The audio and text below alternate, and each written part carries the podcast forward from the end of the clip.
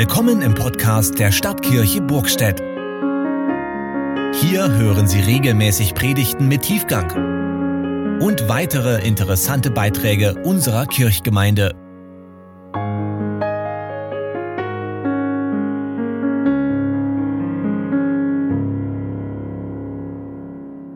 Der Predigtext für den heutigen Sonntag ex Audi steht im Johannesevangelium Kapitel 7. Am letzten Tag des Festes, welcher der höchste war, trat Jesus auf, rief und sprach, Wen da dürstet, der komme zu mir und trinke. Wer an mich glaubt, wie die Schrift sagt, von dessen Leib werden Ströme lebendigen Wassers fließen. Das sagte er aber von dem Geist, welchen empfangen sollten, die an ihn glaubten. Denn der Geist war noch nicht da, denn Jesus war noch nicht verherrlicht.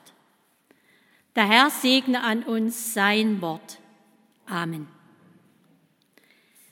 Liebe Gemeinde, Jesus war auf dem Laubhüttenfest und mitten in die jubelnde Menschenmenge hinein, die am Tempel zu Jerusalem mit ausgelassener Freude das Laubhüttenfest feiert, ruft Jesus, wer Durst hat, der komme zu mir und trinke.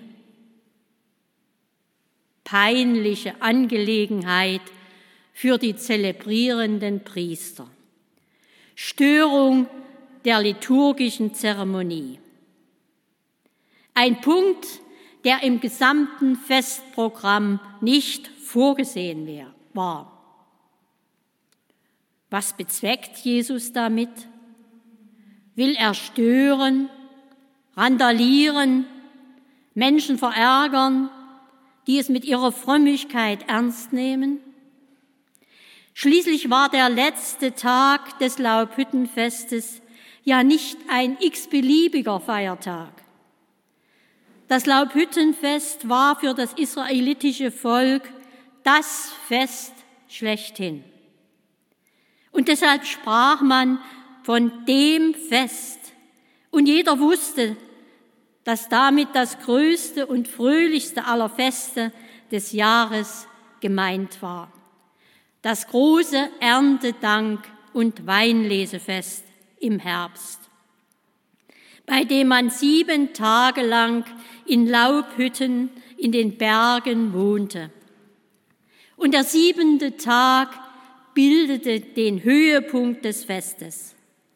An ihm stiegen gleich nach dem Morgenopfer Priester vom Tempelberg hinab zur Quelle Siloa und schöpften dort unter den Klängen der Tempelmusik in goldenem Krug das heilige Wasser. Ein Chor sang die Verheißung aus dem Propheten Jesaja. Ihr werdet mit Freuden Wasser schöpfen aus dem Heilsbrunnen. Dann kehrten die Priester durch das Wassertor zurück und schütteten das Wasser auf dem Brandopferaltar aus. Diese Zeremonie war von solchem Jubel der feiernden Festteilnehmer begleitet, dass unter den Juden das Sprichwort umging, wer die Freude des Wasserschöpfens nicht gesehen hat, weiß nicht, was Freude ist. Oder wer das Laubhüttenfest nicht kennt, hat sein Lebtag keine Freude gesehen. Mit diesem Wasserschöpfen sollte einmal an das Wunder in der Wüste erinnert werden, wo Gott dem Volk Wasser aus dem Felsen sprudeln ließ. Gleichzeitig erbat man für dieses Jahr reichen Regen, den ganzen noch nie erlebten Fruchtbarkeitssegen der Heilszeit. Wen da dürstet, der komme zu mir. In dieser Situation muss Jesu lauter Ruf, ja wirklich übersetzt Schrei, geradezu als ein Protest empfunden worden sein. Was macht ihr da? Ihr seid im Irrtum, sowohl mit eurer frommen Betriebsamkeit als auch mit eurem Hoffen auf den Fruchtbarkeitssegen einer regenreichen Heilszeit. Denn Wasser gibt es nirgendwo anders als bei mir. Beides liegt also in Jesu Wort. Die kritische Stellungnahme zu den kultischen Vorgängen Israels und zugleich der Hinweis darauf, dass sich in ihm, Jesus Christus, erfüllt, was sie im Sinne der heilsgeschichtlichen Deutung des Festes erhoffen. Aber ergeht dieser Ruf Jesu im richtigen Augenblick? Gibt es unter dieser jubelnden Menge in diesem Augenblick überhaupt einen, der Durst hat, der Sehnsucht hat? Wahrscheinlich ist dem Menschen in einer solchen Situation nicht klar, dass er vom Durst, von Sehnsucht umgetrieben wird. Gerade das ausgelassene Treiben dieser Tage lässt sich wohl als Symptom eines freilich von den Menschen nicht bewusst wahrgenommenen Durstes deuten. Und das sehnsüchtige Ausschauen nach der erwarteten Heilszeit, in der die Menschen im Glück zu schwelgen hoffen, ist für den, der sehen kann, Ausdruck des Durstes. Durst in diesem Sinne ist Sehnsucht nach dem, was ich sein sollte, aber nicht bin. Nach dem, was ich haben müsste, aber nicht habe. Das Leiden an dem Defizit meines Lebens, an dem, was als meine Bestimmung ständig vor mir steht und das ich doch nicht erreiche. So gesehen ist Durst das Unterscheidende des Menschen im Kreise seiner Mitgeschöpfe, dass sich der Mensch nicht einfach hinnehmen kann als das, was er ist. Vielmehr die Differenz zwischen seiner Bestimmung und seinem tatsächlichen Zustand bemerkt und darunter leidet. Über sich also nicht ruhig werden kann. Und das nicht bloß deshalb, weil die Entwicklung stets nach vorn drängt, sondern weil der Mensch weiß, dass er nicht ist, was er nach Gottes Anspruch und Forderung gestern und heute schon sein müsste. Was tun wir alles dafür, dass wir vor den Leuten und vor uns selbst als die dastehen, die sind, was sie sein sollen? Wie viel davon geschieht, um eben die schmerzliche Differenz zwischen sollen und sein zu vertuschen? Ist es nicht gerade ein Zeichen unserer Zeit, dass sich Menschen auf der Suche nach dem Sinn ihres Lebens, mit der Sehnsucht nach gelingendem Leben, von einem Fest in das andere stürzen? Kaum ist man von einer Reise zurückgekehrt, plant man die nächste. Immer Trubel, immer laute Musik, immer zu feuchtfröhliches Feiern.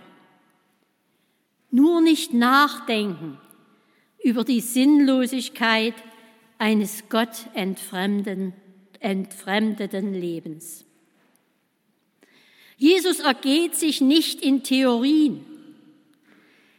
Er meldet sich vielmehr mit seinem Angebot da, wo es nötig ist. Er überlässt es uns, ob wir uns angesprochen fühlen.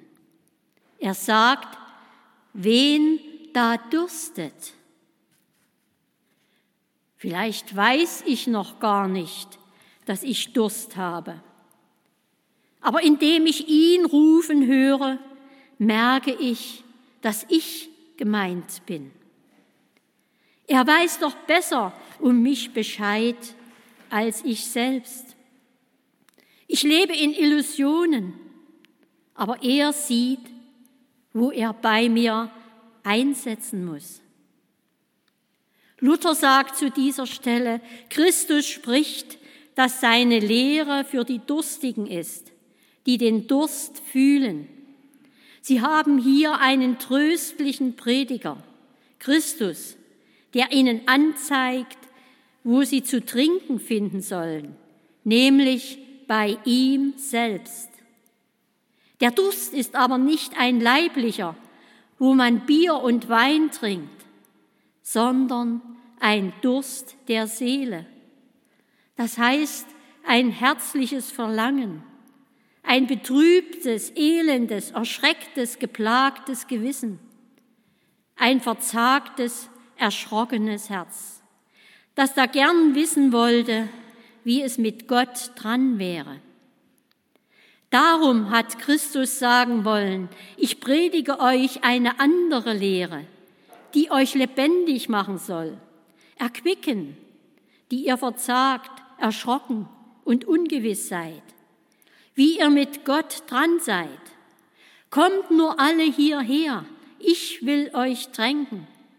Das ist, in mir und durch mich werdet ihr die Worte und die Lehre finden, die euer Herz trösten und stärken wird und den Zweifel hinwegnehmen und gewiss machen wird, dass ihr wohl mit Gott dran seid. Soweit Luther. Wen da dürstet, der komme zu Christus.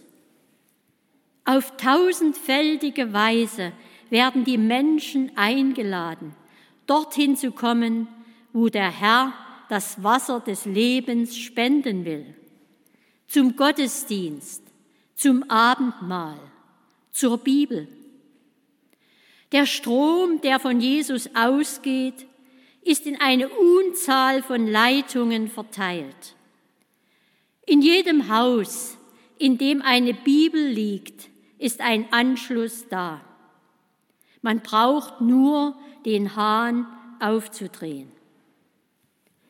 Aber die Antwort auf Christi Angebot ist heute nicht viel anders als damals, wo es am Ende dieses Kapitels im Johannesevangelium heißt, ein jeder ging nach Hause. So stehen immer wieder viele Menschen ablehnend dem Wort Gottes gegenüber. Wir haben keinen Durst. Nein, danke. Man kommt sich als Christ manchmal vor wie einer, der an einem eiskalten Wintertag eisgekühlte Getränke verkaufen will. Niemand nimmt sie ab, weil keiner Durst hat. Wen da dürstet, der komme zu mir und trinke. Das sagte er aber von dem Geist, den empfangen sollten, die an ihn glauben. Jesus stillt meinen Durst. Das heißt, ich bekomme etwas, nämlich den Heiligen Geist. Und darin wird mir das Leben neu geschenkt. Der Christ lebt ja nicht von dem, was er hat, sondern stets von dem, was er empfängt. Wäre Jesus nicht, ich müsste alles selbst zustande bringen. Vielleicht lebe ich immerzu in der Sorge, zu kurz zu kommen und kämpfe verbissen um mein gutes Recht. Ich rede mir ein, was ich mir nicht selbst nehme, bleibt mir versagt so greife ich eigenmächtig nach allem Möglichen, auch nach dem, was mir keineswegs gut tut. Jetzt aber, wenn ich zu Jesus komme, löst sich der Krampf der Eigenmächtigkeit. Ich werde bei ihm nicht weniger aktiv sein als vorher. Aber jetzt kommt alles von daher, dass ich es empfange. Mein Leben habe ich von ihm. Meinen Weg bestimmt er. Ich brauche nicht, mich nicht mehr in ohnmächtigem Trotz daran zu zerreiben, dass ich dies und jenes nicht habe, was ich für unentbehrlich hielt. Ich darf ihm ja vertrauen. Was er mir gibt, wird mein Bestes sein. Also kann ich unbefangen Ja sagen zu eben der Situation, in die er mich stellt. Ich werde nicht mehr meine besten Kräfte damit verkämpfen, dass ich zu erzwingen suche, was mir versagt ist. Und das Allerwichtigste, ich brauche nicht mehr mit Gewalt und List mich selbst und andere täuschend den Fehlbetrag an Gerechtigkeit auszugleichen. Ich brauche nichts für mein Renommee zu tun. Ich bekomme meinen Wert, mein Ansehen, die Übereinstimmung zwischen dem, was ich sein soll und dem, was ich bin, geschenkweise von Jesus Christus. Wer an mich glaubt, wer also den Heiligen Geist empfangen hat, von dem werden Ströme lebendigen Wassers ausgehen. Über diese Aussage unseres Textes schweigen viele Prediger. Vielleicht deshalb, weil der Satz, dass von Christen Erquickung ausgeht, zu wenig Deckung in der erfahrenen Praxis unseres Lebens hat. Gewiss, es gibt erquickende Menschen. Wo sie sind, ist Fröhlichkeit. Man ist gern in ihrer Nähe. Sie strahlen Güte aus. Reiche Menschen, warmherzig, heiter. Sind das aber nun gerade die Menschen, die an Jesus glauben? ist, wenn uns gerade ein Christ so begegnet, das, was wir Christus zuschreiben, im Grunde nichts weiter als sein glückliches Naturell? Hören wir das, was Jesus uns sagt, als Evangelium, dass Gott an uns Freude hat, gegen allen Augenschein, dass wir Träger des Segens sind, ist ebenfalls nicht als Erfahrungstatsache anzusehen, sondern als eine Verheißung. Es heißt ja, wer an mich glaubt. Es wäre nicht recht zu resignieren. Ich bin nur einmal, wie ich bin.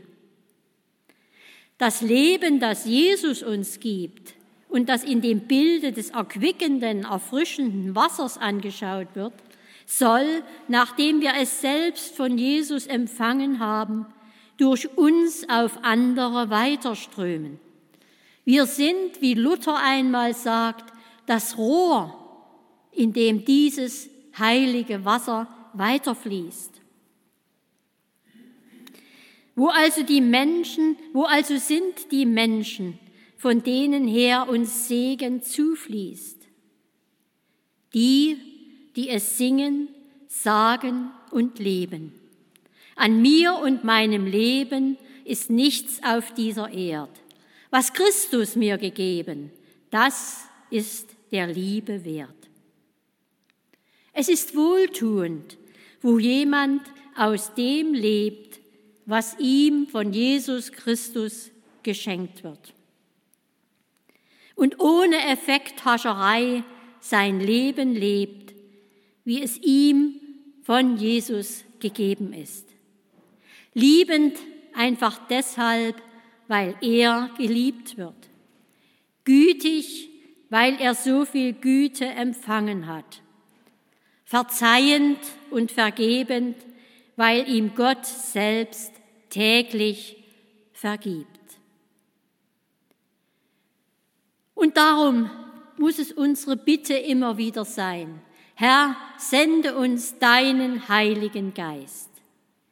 Schenke uns deinen Geist, damit wir leben in dieser Welt, wie du es von uns erwartest, damit wir deine Zeugen sind und das Evangelium hinaustragen in unsere Umgebung, so wie es einst die Jünger damals getan haben. Einfache Fischer vom See Genezareth haben die frohe Botschaft von Jesus Christus hinausgetragen über die Grenzen Palästinas. Wir haben den Apostel Paulus, der als Christenverfolger Saulus zum Paulus wird und dann ein ganzes Leben lang von Stadt zu Stadt über ganz Griechenland, Athen und so weiter vorwärts gegangen ist, um die frohe Botschaft weiter zu verkündigen. Vielleicht sogar über Rom bis Spanien. Und das zu einer Zeit, wo man noch nicht mit dem Auto fahren konnte. Das, was Paulus hier geleistet hat, müssen wir uns immer wieder vor Augen halten. Und auch wir sollen Zeugen sein.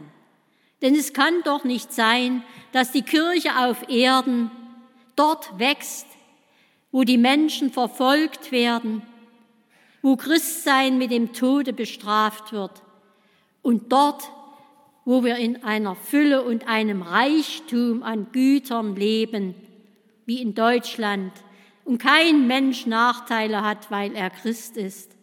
Dort nehmen die Zahlen der Christen in erschreckendem Maße ab. Nein, Jesus Christus sendet uns in diese Welt als Zeugen. Amen.